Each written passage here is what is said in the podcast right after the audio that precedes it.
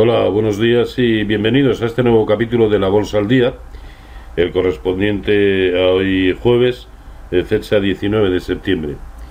Bien, ayer era uno de esos días eh, que habitualmente señalamos en rojo en el calendario, eh, por cuanto la Reserva Federal em, pues se reunía para determinar la política a seguir a partir de ese momento sobre los tipos de interés.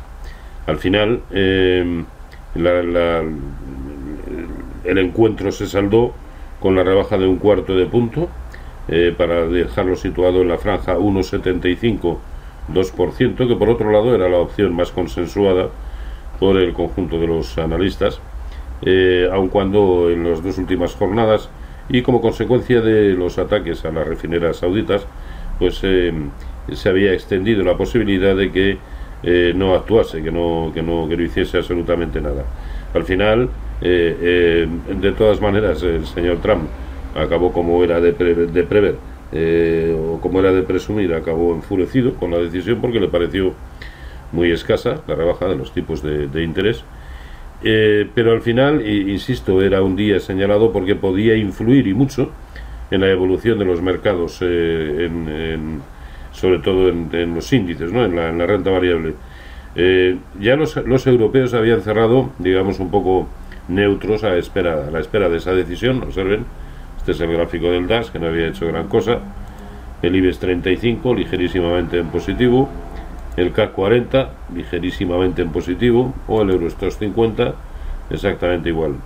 Sin embargo, y tras conocerse la noticia, este fue el aspecto que nos dejaron los índices americanos ayer ahí lo tienen, plano prácticamente, este es el SP500, el Dow Jones prácticamente plano, el Nasdaq 100 prácticamente plano. Y el Nasdaq Composite prácticamente plano, es decir, después de tanta expectativa no sucedió nada. Bueno, eso sí, el único que sigue yendo a su aire, este es como una maza de trapo que no mata pero tonta, es el, gráfico del, del índice sectorial bancario europeo, ahí lo tienen.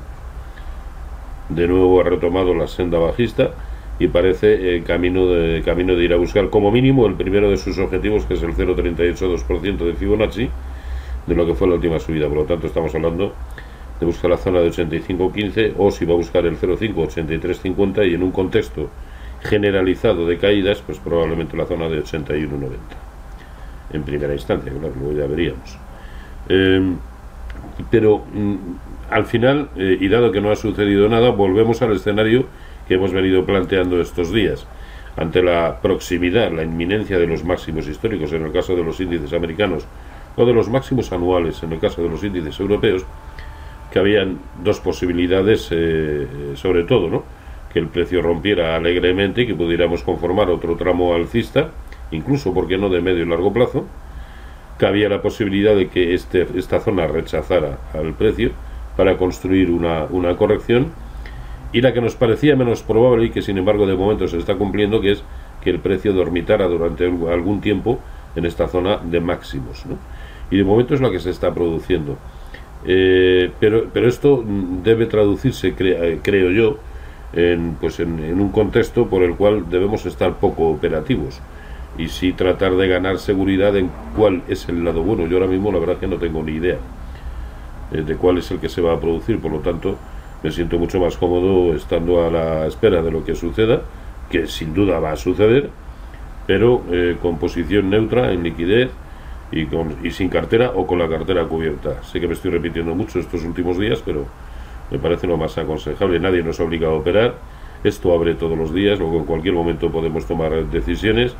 Y, el estar ahora mismo invirtiendo eh, me parece como jugar a negro o a rojo y sobre todo regalarle comisiones al mercado, eso sí. Eh, para quienes les guste actuar en intradía, en scalping, pues sí parece este el contexto más apropiado, ¿no? Pero exclusivamente con ese, eh, con ese horizonte eh, prácticamente de intradía. El resto de subyacentes no están haciendo nada, tampoco. El boom sigue como estaba, ligerísimamente, recorrigiendo ligerísimamente la última caída. El bono americano lo mismo, corrigiendo la última caída. El crudo ha vuelto a su ser, si por tal entendemos que vuelva al rango de precios anterior eh, eso sí, dentro de la parte alta de, esa, de ese rango. El oro, que ni da muestras de querer seguir subiendo, pero tampoco de corregir, más allá de lo que ya lo ha hecho. y el euro dólar que prosigue exactamente con el mismo escenario, incluso en el corto plazo lateralizando demasiado sus movimientos.